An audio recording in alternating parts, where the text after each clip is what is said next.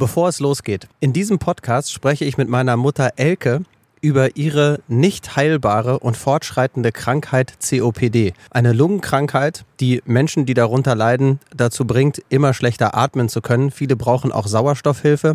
Meine Mutter hat mehrere Krankenhausaufenthalte hinter sich, auch andere schwere zusätzliche Erkrankungen. Und in dieser schwierigen Lage, dass wir jetzt mittlerweile wissen, dass sie bald sterben wird, war ihr Wunsch, dass etwas bleibt von ihr. Und mittlerweile ist sie im Hospiz und alle zwei Wochen nehmen wir diesen Podcast auf. Ja, diese Begegnungen sind intensiver als mit anderen Menschen. Bedeutet ja auch, wir haben wieder gemeinsam ein Jahr geschafft, ja, und dass wir so lange überhaupt noch miteinander aufnehmen können und es bis hierher beide noch lebend geschafft haben, ähm, grenzt für mich an ein Wunder. Weil besser geht es nicht zu sterben als hier. Davon bin ich wirklich felsenfest überzeugt. Ich würde wirklich gerne mal mit einem Bestatter sprechen. Ja, das kannst du dann aber ohne mich machen, bitte. So wie du das Gefühl hast, du bist eigentlich auf deinen eigenen Tod ganz gut vorbereitet? Wenn jemand gestorben ist und erst wenn die Person dann das Haus verlässt, wird die Kerze ausgepustet. Für uns alle ist nach wie vor der Tod etwas, worüber wir nicht gerne nachdenken, worüber wir nicht gerne, nicht gerne sprechen. Tim, ja? ich habe noch eine Frage an dich. Ja, gerne. Wo ist der Sekt? Ich habe jedes der zehn Paar Topflappen einzeln fotografiert. Das letzte Gespräch oder Der Tod klopft an der Tür. Ein sehr persönlicher Podcast, damit etwas bleibt. Von Elke und ihrem Sohn, Tim Doppel M. Busche. Herzlich willkommen, ihr Lieben, zu eurem kleinen Lieblingspodcast. Und ehrlich gesagt, äh, hört ihr uns heute wahrscheinlich mit gesteigerter guter Laune, denn die letzten Tage waren alle mehr als schwierig. Ich denke, Elke wird gleich vielleicht mal selbst erzählen, äh, warum das so ist. Heute geht's dir aber äh, wieder ein bisschen besser. Auch da werden wir gleich erzählen, woran es liegt. Du bist selber drauf gekommen, deine Medikation so ein bisschen zu verändern. Jetzt klingelt gerade mein Telefon. Jetzt kann ich gerade mal nicht rangehen. Warte. Das ist mein bester Kumpel Tim. Der wollte noch irgendwas mit mir besprechen. So, Tut mir leid. Aber so ist das Leben, ne? Ab und zu klingelt halt auch mal das Telefon. Wie wollen wir es machen? Willst du erstmal erzählen, warum es dir heute gut geht oder wollen wir erstmal so ein bisschen rückblicken auf die letzten Tage und Wochen? Ich kann ja kurz erzählen. Erstmal sage ich auch Hallo, ihr Lieben, zu eurem kleinen Lieblingspodcast. also immer schön der Reihe nach. Ja, so die letzten 10, 14 Tage eben für mich neue Situationen gekommen, mit denen ich nicht gerechnet habe. Eigentlich ist es ganz natürlich, dass im Hospiz Menschen sterben. Aber was mich so überrollt hat, war, wenn die Menschen gehen, die ich erst gerade kennengelernt hat, habe und die mit dir das gleiche Schicksal teilen und wir dann einige Wochen zusammen mittags und abends gegessen haben, man hat sich kennengelernt und es ist, äh, ja, diese Begegnungen sind intensiver als mit anderen Menschen. Mhm. Und dann auf einmal siehst du im Flur, hier ist es so Tradition, dass dann eine Kerze angezündet wird, eine große dicke Kerze in einem Glas, wenn jemand gestorben ist. Und erst wenn die Person dann das Haus verlässt, wird die Kerze ausgepustet. Und es ist dann auch passiert, dass ich äh, raus auf den Flur ginge und sehe wieder eine Kerze brennen. Und dann denkst du, oh, wer ist denn jetzt gestorben? Ja, also das sind so Situationen, die mich wirklich beschäftigt haben, weil mit meinem eigenen Tod habe ich mich auseinandergesetzt. Aber dass ich jetzt hier so schnell Abschied nehmen muss von Menschen, die ich erst kurz kenne, was ja natürlich ist, aber ich war darauf nicht vorbereitet und es hat mich wirklich mitgenommen. Mhm. Und ähm, das war schwierig. Wir haben ja gestern telefoniert und da hast du das ja auch so ein bisschen ähm, schon mal skizziert. Mein Gefühl war, deswegen finde ich das gut, dass du das jetzt gerade nochmal sagst, dass, dass du auf die Situation nicht vorbereitet warst, weil was ich gestern gedacht habe, als du das erzählt hast, weil das ja einfach jetzt in kürzerer Zeit auch mehrere Menschen waren, ähm, die jetzt hier gegangen sind, dass es in dir nochmal sowas bewegt hat, weil wir so, zu Anfang, als du reingekommen bist hier ins Hospiz, hast du ja gesagt, ich kann für mich noch nicht so richtig greifen, dass das der Ort ist, in dem ich wahrscheinlich irgendwie Abschied nehme, also sowas wie die letzte Station. Und ich habe gedacht, das ist jetzt für dich selber einfach nochmal greifbarer geworden, ist, in welcher Situation du steckst, aber das scheint es gar nicht zu sein, sondern du warst jetzt nicht darauf vorbereitet, von anderen, mit denen du dich möglicherweise gut verstehst oder die dir so ein bisschen ans Herz gewachsen sind, plötzlich da auch loslassen zu müssen. Ist das richtig? Das ist der eine Punkt, ja, aber du hast schon recht. Natürlich beschäftige ich mich dann auch wieder mit mir, weil du guckst, wer ist denn eigentlich noch da, der vor mir hier das Hospiz äh, als Bewohner war. Und jetzt ist nur noch eine Frau, die länger da ist als ich. Und dann denkst du, oh, deine Zeit läuft runter. Das ist natürlich nicht richtig, weil jeder Mensch lebt unterschiedlich lange mit seinen Krankheiten, auch hier im Hospiz. Aber solche Gedanken kannst du nicht wegwischen. Mhm. Die kommen einfach. Und das ist alles dann auf einmal, ja, weil also innerhalb einer Woche dann auch fünf Menschen gegangen sind, das war schon heftig. Mhm. Und wie gesagt, für mich war das nicht so vorbereitet. Und da kommen die unterschiedlichsten Gedanken hoch und dann kannst du nachts auf einmal nicht schlafen, weil du da über das oder das oder das noch nachdenken musst. Mhm. Hast du denn äh, das Gefühl oder habt ihr da äh, gar nicht drüber gesprochen, dass auch andere, die jetzt hier waren, so mit ihren Verwandten, Bekannten und so, dass da alles gesagt ist? Oder hattest du bei manchen auch das Gefühl, eigentlich war die Zeit für die noch gar nicht reif äh, zu gehen? Oder haben die alle den Eindruck gemacht, doch, die sind auch darauf vorbereitet, so wie du das Gefühl hast, du bist eigentlich auf deinen eigenen Tod ganz gut vorbereitet? Also jeder, der hierher kommt, der weiß, dass er eine unheilbare Krankheit hat. Aber inwieweit die mit ihren Bekannten, Verwandten, Kindern darüber gesprochen haben, das weiß ich nicht. Mhm. Und das fragst du auch nicht. Wir haben eigentlich immer zusammengesessen und waren irgendwie auch fröhlich. Das waren nie irgendwie so ernste Themen, das waren leichte Themen. Und das war es auch, was es ausgemacht hat. Das war irgendwie eine fröhliche kleine Gemeinschaft. Mhm. Und jetzt ist das, sind da einige rausgebrochen und jetzt kommen neue Bewohner und du musst dich wieder auf neue Menschen einstellen. Und da habe ich auch gemerkt, eigentlich will ich das im Moment gar nicht. Ich bin selber in Trauer auch darüber, dass diese vertrauten Menschen gegangen sind.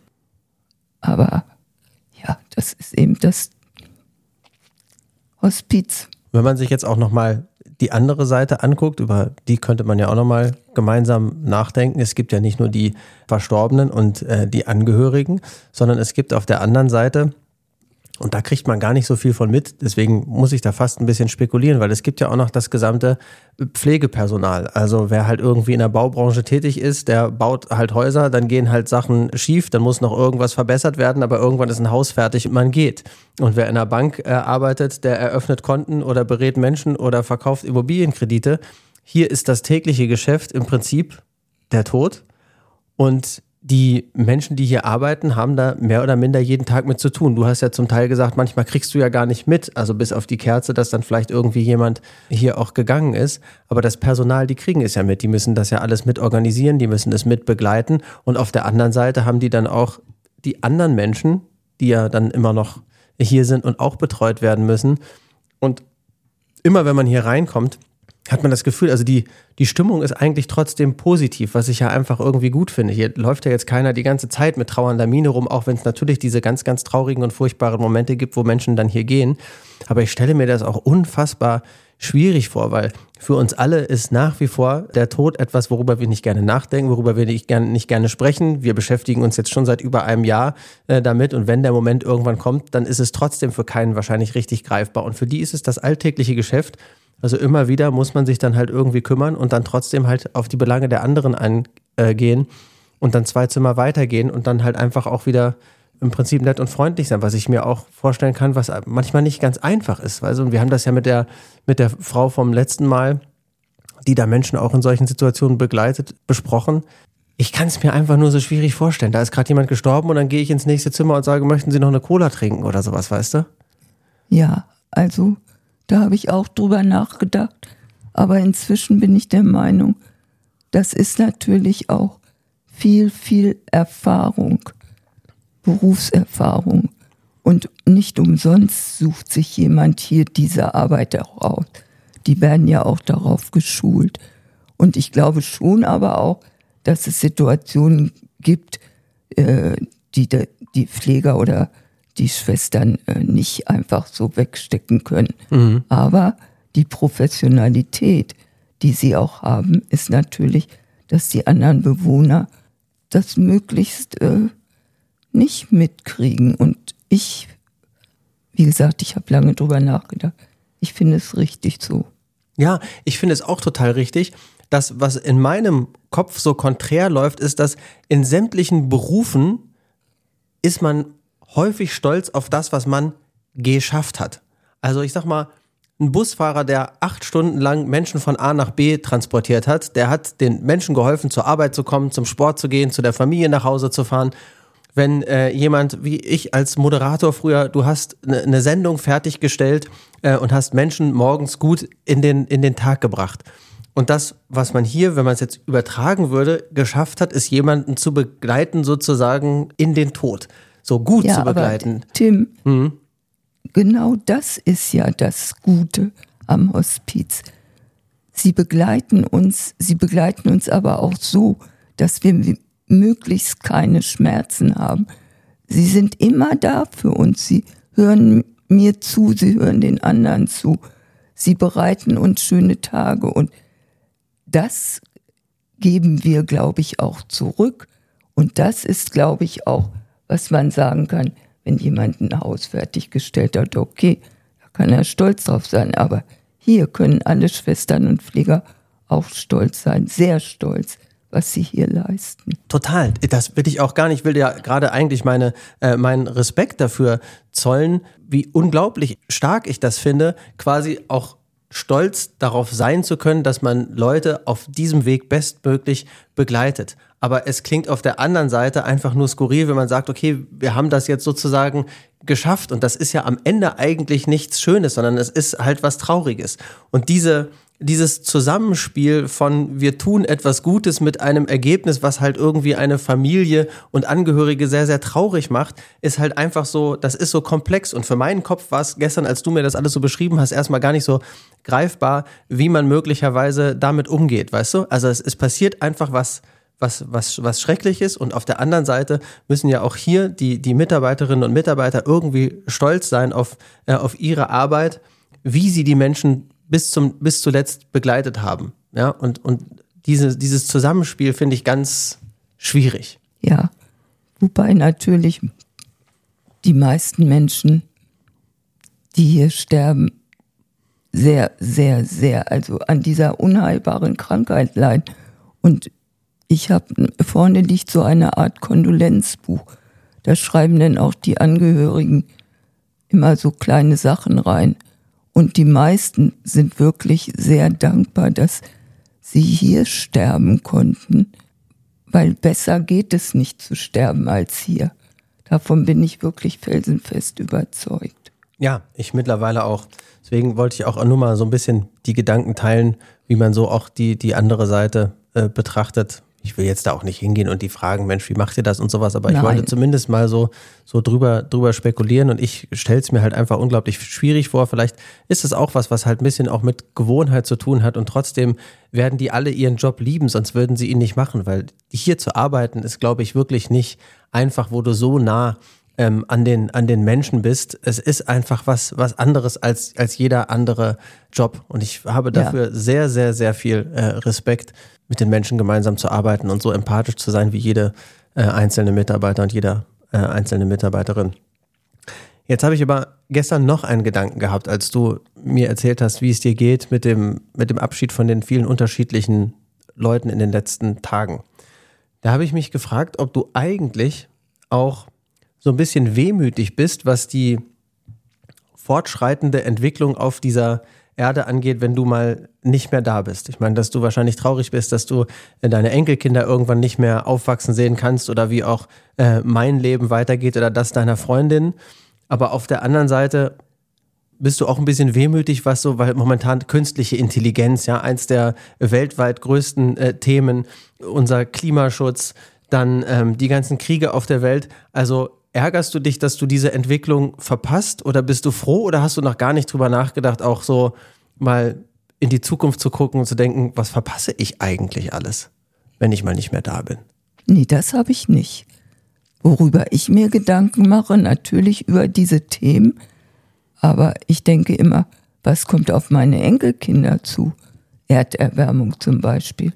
Dass die überhaupt keine Berge mehr mit Schnee sehen, also in unmittelbarer Nähe wie Österreich, Schweiz oder hm, hier bei uns in Deutschland oder äh, dass so ein Krieg nicht näher an uns heranrutscht oder wie lange dieser Krieg dauern könnte. Und darüber mache ich mir Gedanken. Aber dass ich Angst vor diesen Dingen habe, nein, mhm. habe ich nicht. Mhm. Aber ja, für dich, wobei ich denke, diese Themen wirst du noch überleben, aber unsere, deine Kinder und meine Enkelkinder, äh, da kann schon eine Menge noch passieren. Die machen und, sich viel Gedanken, die haben das gerade in der Schule und da geht es viel um äh, um Klimaschutz, um, um Erderwärmung, um Mikroplastik in den Meeren und dass die Fische das halt irgendwie dann quasi in ihren Magen kriegen und dass das dann im Fisch auch vorhanden ist. Jetzt hat einer von denen irgendwie Sorge, Fischstäbchen zu essen, weil er denkt, dass er sich selber von innen mit, äh, mit Plastik vergiftet und so. Solche Gedanken machen die sich halt irgendwie ja. mit neun oder zehn Jahren. Das ist schon verrückt, wenn man auch mal die Seite betrachtet, wo viele Menschen dann sagen, ach Mensch, Klimaschutz, ja, lass mich alle in Ruhe. Aber unsere Kinder betrifft das halt einfach und die machen sich Gedanken darüber und es ist richtig, dass sie sich Gedanken machen, aber die Herausforderungen, vor denen äh, die stehen, werden halt ganz, ganz andere sein, als vor der du gestanden hast oder, oder ich vielleicht momentan noch stehe. Aber es hatte mich interessiert, ob du einfach dich auch, sagst, es ist ein bisschen schade, dass ich nicht mitkriege, wie jetzt die Entwicklung weitergeht, die, der, der technische Fortschritt und sowas. Nee. Gar nicht. Das habe ich gar nicht, nein. Okay. Ja, dann lass uns eben noch ganz kurz, ich hatte es ja am Anfang erwähnt, also jetzt haben wir natürlich echt viel schwere Thematik gehabt und trotzdem ähm, war meine Laune gleich richtig gut, als ich reinkam, weil ich gemerkt habe, du bist sogar äh, ohne Rollstuhl, sondern mit deinem Rollator in den Essensraum gegangen, du bist aufgestanden, du hast was gegessen. Es geht dir seit gestern ein bisschen besser, weil... Seit heute Morgen. Seit heute Morgen etwas besser, weil du die Medikation gemeinsam mit deiner Ärztin ein bisschen umgestellt hast. Was hast du vorher genommen, was nimmst du jetzt, warum geht es dir besser? Naja, also ich äh, nehme hauptsächlich ja äh, Morphium und Cortison, aber Cortison eben sehr gering dosiert. Und jetzt haben wir eben nochmal festgestellt, dass wir das Cortison mal eine Zeit lang hochfahren, das Morphium aber gleich bleibt. Also ich nehme jetzt seit heute mehr Cortison und ich merke es gleich. Natürlich macht Cortison auch viel kaputt, das darf man nicht jetzt als Wundermittel. Es macht die sogenannte Lederhaut, Papierhaut, sagt man auch. Aber du nimmst ja auch schon lange Cortison, ja. ne? immer mal wieder. Ja, auch hoch bei mir ist es jetzt vielleicht egal. Aber wie gesagt, seit heute geht es mir ein bisschen besser.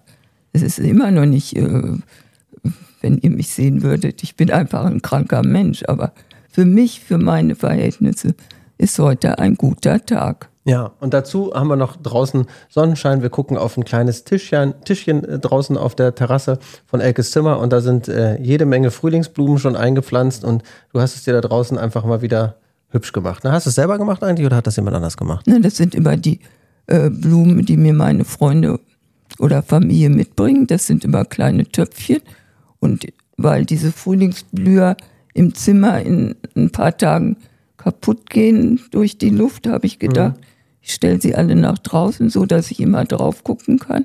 Und jetzt habe ich einen kleinen Tischgarten. So, und diese positive Stimmung, ihr Lieben, die nehmen wir jetzt mit und zwar in die große Topflappen Offensive. Für alle, die äh, mit Topflappen jetzt in diesem Moment noch gar nichts anfangen können, denen erklären wir das gerne alles. Ich weiß schon gar nicht mehr, wie es gekommen ist. Du hattest ja hier einfach ein bisschen Zeit und hast dich probiert, ein bisschen zu beschäftigen und hast dann angefangen zu. Sind die jetzt gehäkelt oder gestrickt? Ich will es nicht falsch sagen gehäkelt. Die sind gehäkelt. So, und du hattest ein bisschen Zeit und dann haben wir irgendwie über die Topflappen geredet und dann hatte ich die Idee, dass äh, wir diese Topflappen doch einfach für einen guten Zweck versteigern können und einfach auch ja so ein bisschen euch mit einzubeziehen, auch ein bisschen was Gutes zu tun, weil wir sehen jetzt auch diese Arbeit von innen heraus, wie wichtig Hospizarbeit ist, wie wichtig es äh, ist, dass es Palliativmedizin gibt und dass wir das alles so ein bisschen breiter in die Öffentlichkeit tragen. Und deswegen haben wir gedacht, das ist eine gute Idee, wenn Elke einfach zehn Paar Topflappen häkelt und wir die dann versteigern für den guten Zweck und das Geld auch dem Hospiz dann zugutekommen lassen.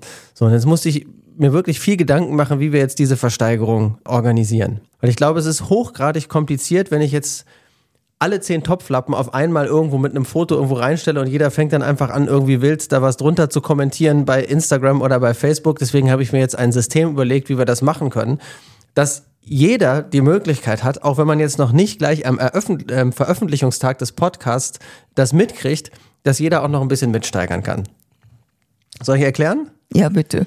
Also, ich habe jedes der zehn Paar Topflappen einzeln fotografiert. Und jetzt gab es Leute, die im Vorhinein schon geschrieben haben, Mensch, ich biete 50 Euro, schick doch bitte einen zu, ich äh, überweise das Geld. Und habe ich gesagt, nein, wir müssen das jetzt ganz offiziell machen und jeder muss jetzt in irgendeiner Form mitbieten, der da äh, besonders Interesse dran hat. Das ist ja auch gut und es soll ja auch ein bisschen Spaß machen, da mitzubieten und am Ende soll ja ein bisschen Geld bei rumkommen. Meine Idee ist, wir nehmen fünf Paar Topflappen, die versteigern wir bei Instagram und wir nehmen fünf Paar Topflappen, die versteigern wir bei Facebook. Und zwar fangen wir heute am Veröffentlichungstag an. Ich stelle das jetzt heute Abend rein, keine Ahnung, 19 Uhr oder sowas. Und dann geht das 24 Stunden. Fangen wir mit dem ersten an bei Facebook.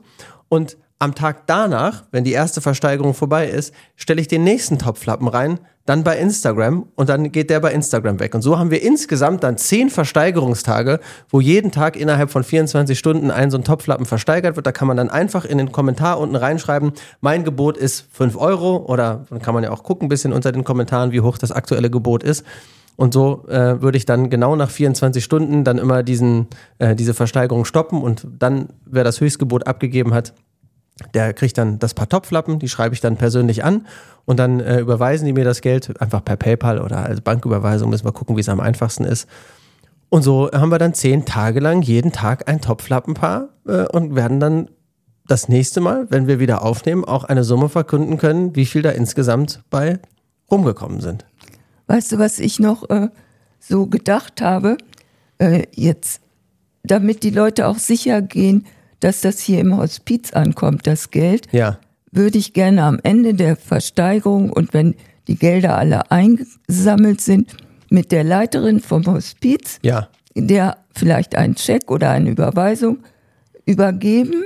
Da und können dass meine Kinder ja vielleicht so einen virtuellen Scheck malen, weißt du? Also einfach so ein Ja, Blatt ja, Papier, da können ja. die den ja vielleicht zeichnen Und oder dass so. wir dann sie kurz interviewen, ob das Geld dann auch hier angekommen ist. Ja, so habt ihr auch alle eine Sicherheit, weil ich finde, die, die, also den Weg, diese Transparenz mitzunehmen und das Geld auch offiziell zu übergeben, sodass jeder auch nachvollziehen kann, hier, mein Geld ist jetzt hier eins zu eins da hingegangen, finde ich, äh, finde ich eine sehr, sehr gute Idee. Ich glaube, das Vertrauen kann man uns dann, kann man uns dann auch schenken. Ja, auf jeden Fall. Tim, Ja, ich habe noch eine Frage an dich. ja gerne. Wo ist der Sekt? Welcher Sekt? Weißt du nicht, was heute für ein Tag ist? 23. Februar. Ja, heute vor einem Jahr. Heute auf wir- den Tag genau haben wir angefangen. Ich weiß nicht, ob es der Tag genau ist, aber auf jeden Fall war es ein der 20. Heute haben wir einjähriges Jubiläum. Ja, und da dachte ich, wir trinken ein Gläschen Sekt. Mist. Aber wir können ja wenigstens so tun. Ich habe hier noch dunkle Limonade.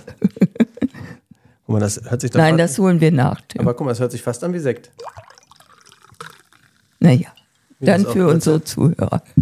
Also ich freue Prost. mich ganz dolle, dass ihr ein Jahr dabei geblieben seid, egal wann ihr eingestiegen seid und ob ihr alle Folgen gehört habt oder nur manchmal. Ich bin immer noch ganz, ganz beseelt darüber. Und deshalb sage ich dann heute auch mal wieder Tschüss, bis zum nächsten Mal. Ich kann mich da nur anschließen.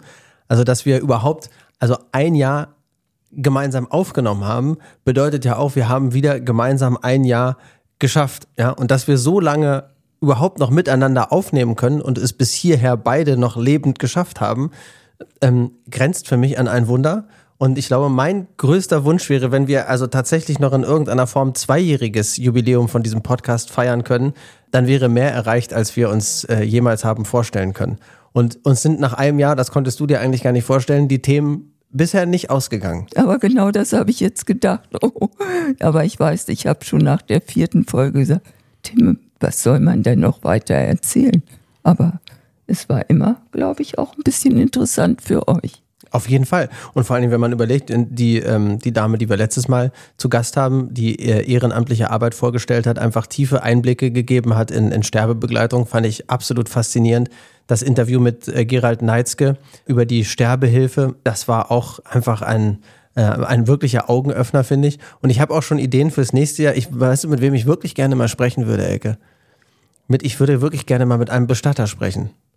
Ja, das kannst du dann aber ohne mich machen, bitte. Nein, aber ich, ja, das kann ich vielleicht ohne dich machen, aber ich würde es gerne in unseren Podcast integrieren, weil die haben ja nie mit den, mit den Menschen, die, äh, die, die gestorben sind, jemals zu tun gehabt. Und ich würde auch gerne mal deren Perspektive haben, bei denen eben auch der Tod das Geschäft ist. Äh, und da ich habe da, ich habe da viele Fragen, auch wie man damit umgeht. Und da gibt es einfach, glaube ich, nochmal tiefe Einblicke. Aber das möchtest du alles nicht wissen, oder? Doch, was? doch, doch, doch, doch. Ich denke jetzt erstmal drüber nach. Die Idee von dir finde ich aber gut, weil ich denke, das wird viele Menschen interessieren. Okay. Dann verabschiede ich mich jetzt auch mit der großen Bitte. Das haben jetzt viele von euch gemacht, nachdem wir mal ähm, darauf aufmerksam gemacht haben, haben wir uns wirklich sehr, sehr darüber gefreut. Äh, hinterlasst gerne auf den Plattformen, wo ihr uns hört, eine Bewertung und äh, gebt uns ein paar Sternchen, so gut wie ihr uns eben findet. Darüber freuen wir uns sehr und dann äh, bleibt tapfer und gesund. Bis zum nächsten Mal. Das letzte Gespräch oder Der Tod klopft an der Tür. Ein sehr persönlicher Podcast, damit etwas bleibt. Von Elke und ihrem Sohn, Tim Doppel-M. Busche.